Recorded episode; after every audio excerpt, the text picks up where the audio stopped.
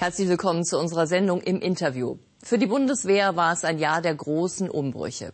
So musste die Truppe einerseits eine Vielzahl internationaler Einsätze meistern. Zugleich ist der Umbau zur Freiwilligenarmee in vollem Gange, begleitet von Standortschließungen und Versetzungen.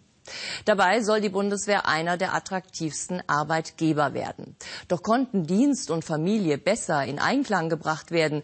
Eine der Fragen, mit denen sich der Wehrbeauftragte des Deutschen Bundestages Helmut Königshaus in seinem Jahresbericht auseinandergesetzt hat. Jetzt ist er im Studio. Herzlich willkommen, Herr Königshaus. Ja, hallo.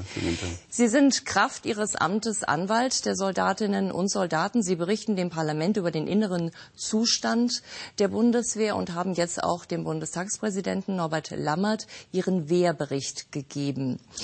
In welchem Zustand befindet sich die Bundeswehr? Ja, das kann man, äh, glaube ich, relativ knapp und zusammenfassend äh, sagen.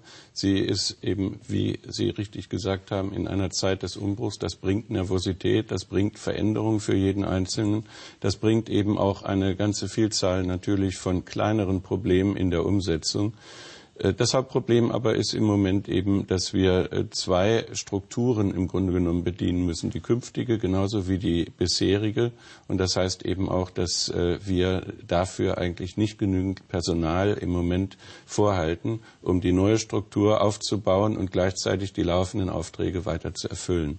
Und zu welchen Erkenntnissen Sie noch in Ihrem Jahresbericht gekommen sind, das schauen wir uns jetzt einmal in einem kleinen Überblick an.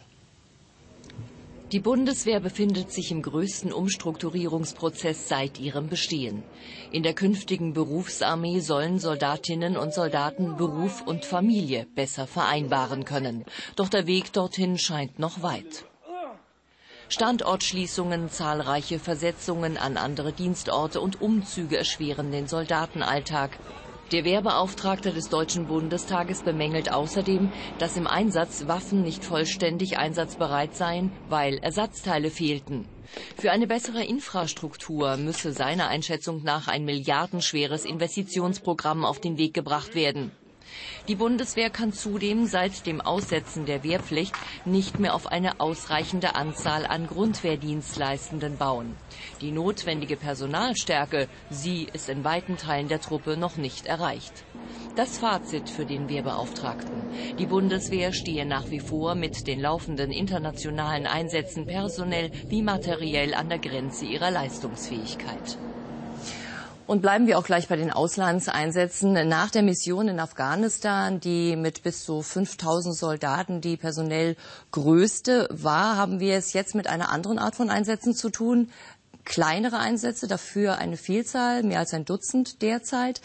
Äh, wie wirkt sich diese veränderte Art der Einsätze nun auf die Truppe aus? Also äh, die Betroffenheit der äh, einzelnen Bereiche ist im Grunde genommen gleich geblieben. Die eingesetzten Soldaten sind von der Kopfzahl her zwar jetzt weniger, aber äh, gerade die Spezialisten, gerade die, die wir äh, eben nicht äh, so vielfältig haben, äh, dass wir sie ein, ohne weiteres auch ersetzen können, die sind in einem äh, permanenten Dauereinsatz. Im Grunde genommen haben wir also dadurch, dass die Afghanistan-Mission jetzt kleiner wird, äh, nicht sehr, sehr viel gewonnen, was also gerade die Belastung der Spezialisten angeht. Und äh, da müssen wir schauen, dass wir diese Belastung runterfahren, auch und gerade eben auch im Interesse der Angehörigen der Familien. Kommen wir mal zum Thema Ausrüstung, denn das ist auch ein ganz wichtiger Punkt. Sie haben ja auch in den vergangenen Berichten immer wieder über Missstände bei der Ausrüstung geklagt. Da haben wir also auf der einen Seite überaltetes Gerät, also der, der Airbus, der A400M ist immer noch nicht ausgeliefert bzw. nicht einsatzbereit.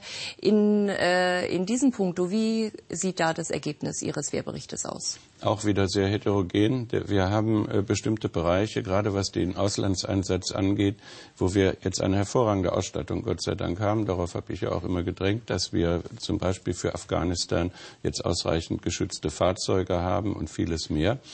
Brauchen wir jetzt aber nicht mehr für die neue Mission. Wir müssen das jetzt so regenerieren, dass wir es eben auch an anderer Stelle für den Grundbetrieb wieder nutzbar machen können. Das dauert. Aber wir haben eben äh, an vielen Bereichen in den Auslandseinsätzen, aber auch im Grundbetrieb. Natürlich inzwischen auch andere Anforderungen. Und äh, dort haben wir das Gerät, auch die bauliche Infrastruktur über die Jahre hinweg wegen der Priorisierung zugunsten der Auslandseinsätze ich will nicht sagen jetzt vernachlässigt, aber doch in der Priorität zurückgesetzt. Deshalb haben wir eine zunehmende Überalterung bei technischem Gerät in vielen Bereichen. Wir haben die Ersatzteilbeschaffung zurückgestellt mit dem Ergebnis, dass wir jetzt in vielen Bereichen äh, teilweise sogar die Einsatzfähigkeit ganzer äh, Verbände äh, nicht mehr gewährleisten können. Das gilt, äh, und dort wurde es besonders deutlich, insbesondere für die Hubschrauber, beispielsweise der Marine, wo wir über Monate hinweg tatsächlich fast äh, keine Hubschrauber mehr zur Verfügung hatten. Das gilt äh, eben aber für viele andere Bereiche auch. Die Marine ist dort äh, im Grunde genommen jetzt besonders betroffen, aber in anderen Bereichen haben wir eben viele kleine Baustellen, die zusammen allerdings immer wieder neue Probleme bringen. Stellt sich aber jetzt die Frage, müsste die Ausstattung an die Anforderungen angepasst werden oder die Mission an die Ausstattung? Naja, also äh, die Frage, ob wir in bestimmte internationale Einsätze gehen, ob wir dort Beiträge leisten, ist natürlich immer eine Sache, die beide Seiten betrifft. Die Frage, was ist denn konkret eigentlich die Lage, was müsste eigentlich geschehen, die zweite Frage ist, was können wir eigentlich leisten? Und dort äh, muss man einfach sehen, künftige Einsätze, auch die Entwicklung der laufenden Einsätze können wir gar nicht so sicher vorhersagen. Deshalb hat man ja auch auf das Prinzip Breite vor Tiefe gesetzt. Das heißt, dass wir eigentlich auf alle Eventualitäten vorbereitet sind. Aber das hat eben aber dann schon auch zur Folge, dass natürlich, wenn wir immer wieder die gleichen Fähigkeiten, wie man sagt, also immer wieder die gleichen Einheiten die gleichen Möglichkeiten dort äh, anbietet, beispielsweise Lufttransport, Sanitätsdienst und vieles mehr, dass sich dann dort entweder dann äh, die personelle, aber auch die materielle Ausstattung diesen in diesen Bereichen verstärken muss. Oder ich muss sagen, liebe Kameraden, liebe Verbündete, schaut mal, ob jemand anders diesen Job jetzt übernehmen kann, denn wir sind nun massiv überlastet. Wir machen das seit vielen Jahren in Afghanistan, wir machen es in Afrika, wir machen es am Horn von Afrika äh, und äh, im Mittelmeer. Äh, die, die, äh, die niederländischen Freunde machen das so. Die haben gesagt, wir haben jetzt äh, über äh, ein Jahr oder anderthalb Jahre in äh, der Türkei den Patriot-Dienst äh, angeboten. Das können wir jetzt nicht weiter fortführen. Das sollen jetzt andere machen. Dort sind jetzt die Spanier, die das äh, für sie übernehmen. Ich glaube, in die Richtung müssen wir dann aus Fürsorgegründen auch gerade für das eingesetzte Personal auch äh, dann gehen. Nochmal Stichwort veraltetes Gerät. Sie hatten die Marinehubschrauber Sea Lynx, Sea King angesprochen. Um mehr Mittel für die Ausrüstung bereitzustellen, fordern Sie ja ein Investitionsprogramm. Wofür ist denn das notwendig, wenn man bedenkt, dass man einen Verteidigungsetat für 2015 hat, der mehr als 32 Milliarden Euro umfasst und damit auch schon einer der größten im Bundeshaushalt ist? Also ich fordere ja erstmal gar nicht mehr Geld, weil äh, natürlich immer eine bestimmte Beschaffungs, äh, ein bestimmt, bestimmtes Beschaffungsvorhaben natürlich auch ausführungsreif sein. Das heißt, ich kann zwar viel Geld in der Tasche haben, aber wenn eben das Gerät, das ich bestellen will, nicht da ist, brauche ich das Geld dafür auch nicht, denn ob ich es in der Tasche habe oder nicht, es kommt nicht. Umgekehrt ist aber eben so, wenn ich Geld übrig behalte, das ist ja die Diskussion im Moment, weil zum Beispiel der A400M nicht rechtzeitig gekommen ist, weil die Auslieferung der Hubschrauber sich verzögert und vieles mehr, dann bedeutet das ja nicht, nachdem es nun zurückgegangen ist in die Staatskasse, an anderer Stelle wahrscheinlich dann eben Verwendung gefunden hat oder zum Schuldenabbau verwendet wurde, dass ich dieses Geld nicht irgendwann dann brauche, wenn das Gerät nämlich kommt. Und darum geht es, dass wir eben jetzt hier nicht einfach nur den Mangel verschieben dürfen, sondern irgendwann müssen wir eben tatsächlich auch dieses Gerät bezahlen. Und dazu kommt eben, dass wir, ich sagte es eben schon, eine Schwerpunktsetzung ja hatten, richtigerweise auf den, insbesondere den Auslandseinsatz in Afghanistan, dass wir dort eben den Grundbetrieb etwas zurückgestellt haben. Und das sehen Sie heute in vielen Bereichen, nicht nur an überalterten Gerät, an überalterten Waffen, sondern das sehen Sie auch in der baulichen Infrastruktur. Ich habe äh, Kasernen erlebt, äh, die sind heute in einem Zustand, dem waren sie vor fünf Jahren, als ich den Dienst angetreten habe, nicht. Es zeigt eben, dass wenn ich einmal Verfall hinnehme, dass das immer schneller geht. Und wir müssen dort jetzt eingreifen. Und deshalb sage ich, wir müssen schon schauen und wie die Ministerin das Geld dann entweder innerhalb des bestehenden Plafonds oder eben zusätzlich dann beschafft. Das ist dann die eine Seite. Die zweite Seite ist aber, es muss auch jemand dann umsetzen. Und auch dort haben wir ein Problem. Es gibt nicht genügend Personal in den dafür zuständigen Landesbauverwaltungen, um nun sehr kurzfristig neue Programme aufzulegen. Es gibt nicht genügend Personal. Da sind wir auch beim nächsten ganz großen Thema, nämlich dem Umbau zur Freiwilligen Armee. Der freiwillige Wehrdienst war ja in der Vergangenheit geprägt von einer hohen Abbrecherquote. Ist man denn ja auf dem Weg zu dieser neuen Armee ein gutes Stück vorangekommen im vergangenen Jahr?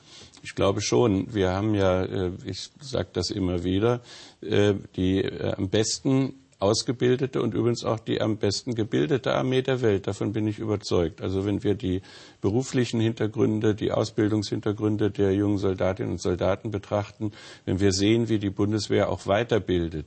Jeder Offizier, fast jeder Offizier studiert, fast jeder äh, Portopee und Offizier ist mindestens auf dem, äh, äh, auf dem Status, was man anderswo als Meister bezeichnen würde. Alle sind hochqualifiziert. Das Problem ist für die Zukunft eher. Wir müssen eben schauen, dass wir diesen hohen äh, äh, Level auch einhalten können für die Zukunft. Und dazu müssen wir eben mit, aufgrund der demografischen Entwicklung, aber eben auch auf der zunehmenden Verschärfung auf dem Arbeitsmarkt eben schauen, dass wir auch weiterhin die Besten gewinnen und dass wir sie aber auch möglichst lange halten. Und da wird es dann möglicherweise schwierig. Wir müssen sehen, dass wir äh, die Bundeswehr zurzeit aufgrund der Strukturen, die dort sind, ich möchte auch dort darauf hinwirken, dass wir das ändern, die Strukturen, die nämlich immer wieder erfordern, dass wir äh, erworbene Kompetenzen äh, brach liegen lassen und dann eine andere Funktion übernehmen nach dem äh, Grundsatz äh, Verwendungsbreite nennt man das dass äh, die Streitkräfte zurzeit immer nur zu zwei Dritteln im Grunde genommen sich auf ihre eigene auf, eigentliche Aufgabe konzentrieren können. Ein Drittel befindet sich permanent in Ausbildung als äh, Lehrgangsteilnehmer, als Ausbilder oder was auch immer. Und da müssen die Leute länger auch auf ihrem jeweiligen Dienstposten bleiben können in ihrer Verwendung. Stetzeit nennt man das und das äh, finde ich also wirklich dringend und die Ministerin hat das, glaube ich, auch erkannt. Und die Ministerin hat ein ganz klares Konzept gefordert, nämlich das Attraktivitätssteigerungsgesetz. Das heißt, auch Dienst und Familie sollen besser vereinbart werden. Inwieweit ist man vorangekommen? Es geht ja um Teilzeit mit Kindern. Ist das in der Armee im Einsatz überhaupt möglich? Also man muss unterscheiden. Der Einsatz ist ja nur ein kleiner Teil, Gott sei Dank, des äh, Bundeswehralltags. Der große, die große Masse der Soldatinnen und Soldaten befindet sich im Grundbetrieb. Dort haben wir die Probleme. Ich kann in Afghanistan keine Kita aufmachen und den Soldatinnen oder den Soldaten sagen, sie sollen ihre Kinder mitnehmen. Das ist doch klar.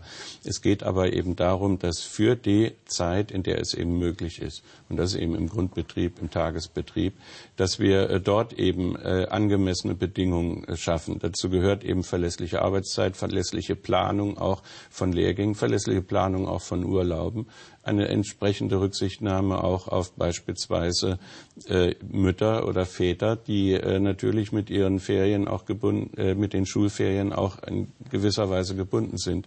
Und äh, dort kann man sehr, sehr viel tun. Das sind organisatorische äh, Kleinstarbeiten, aber die müssen in vielen Bereichen auch angewiesen werden, weil nicht alle Beteiligten da von alleine bereit sind, äh, dann mitzuwirken, weil sie sagen, unserer Meinung nach, das war schon immer so, das ist ja ein bekanntes Argument. Äh, äh, und wir hatten früher auch damit fertig werden müssen. Die wussten ja, dass es Soldaten werden oder Soldatinnen werden. Äh, man muss da schon darauf hinwirken und sagen, die Zeiten haben sich geändert, wir gehen anders mit den Menschen um. Das ist auch ein Teil der inneren Führung, moderner Ausprägung, wie wir sie uns heute wünschen. Sie sind seit 2010 im Amt und beenden nun äh, Ihren Dienst, kann man sagen, im Mai 2015. Wie fällt denn Ihr persönliches Fazit aus? Was konnten Sie erreichen, was vielleicht nicht? Sie haben ja ganz richtig äh, auch insbesondere die Ausrüstung im Einsatz, im Auslandseinsatz angesprochen. Ich glaube, wir hatten das erste Interview auch äh, genau äh, zu diesen Themen. Mhm. Und dort war es in der Tat so, ich hatte dort ja auch ganz heftige Auseinandersetzungen mit vielen auch äh, aus dem militärischen Bereich, aus dem politischen Bereich, weil ich gesagt habe, die Ausrüstung dort ist absolut nicht ausreichend, nicht angemessen und insbesondere eben auch entspricht sie nicht dem äh, Grundsatz und den Ansprüchen aus dem, die im Grundgesetz ja vorgesehen, äh, auch versprochen sind, äh, dass äh, Leben, Gesundheit der Soldatinnen und Soldaten dort im Vordergrund stehen. Das hat sich massiv verändert und verbessert, Gott sei Dank. Ich glaube, damit habe ich auch ein bisschen was zu tun, dass äh, dort die Schwerpunkte massiv dann entsprechend verlagert wurden. Vieles äh, von dem, was wir jetzt erreicht haben, ist die äh, ist natürlich dann als Kehrseite, weil das Budget insgesamt nicht erhöht wurde, dann äh, zu sehen bei der baulichen Infrastruktur, bei der Vernachlässigung, bei in vielen Bereichen eben auch Verschlechterung der Ausrüstungs-, Ausstattungsstandards. Da müssen wir ganz schnell ran, denn 2010 Beispielsweise gab es eine kurzfristige Haushaltssperre. Damals hat man äh, zum Beispiel die Versorgungsreife, wie das heißt, äh, vernachlässigt. Ver äh, man hat weniger Ersatzteile, weniger Betriebsmittel äh, dann bestellt, mhm. mit dem Ergebnis, dass wir heute in vielen Bereichen Gerät nicht äh, in dem Maße einsetzen können, wie wir uns das eigentlich wünschen würden. Wir haben jetzt auch festgestellt, dass äh, in manchen Bereichen der Luftwaffe beispielsweise ganze Geschwader über viele Tage hinweg, manchmal äh, addiert äh, sogar über Monate, wenn man das aufaddiert, nicht einsatzbereit waren, weil die Kräfte der Feuerwehr gefehlt haben, weil äh, Flugcontroller gefehlt haben und vieles mehr. Und gleichzeitig haben wir eine ganze Reihe von äh, Soldatinnen und Soldaten, die darauf warten, dass sie endlich den Lehrgang bekommen, damit sie genau das, was wir nicht haben, werden, nämlich Flugcontroller, Feuerwehrleute oder ähnliches. Und da müssen wir dann eben sehen, dass wir vorankommen. Ich habe immer gefordert, dass wir auch zivile Kapazitäten private Feuerwehrschulen und so weiter in Anspruch nehmen. Dort sind wir jetzt auf dem Weg, unter Einbindung zum Beispiel jetzt der äh, deutschen Flugsicherung und vielem mehr. Es gibt also noch jede Menge zu tun für den Wehrbeauftragten. Ganz herzlichen Dank für Ihr Kommen. Das war Helmut Königshaus und vielen Dank für Ihr Interesse. Das war unsere Sendung im Interview. Auf Wiedersehen.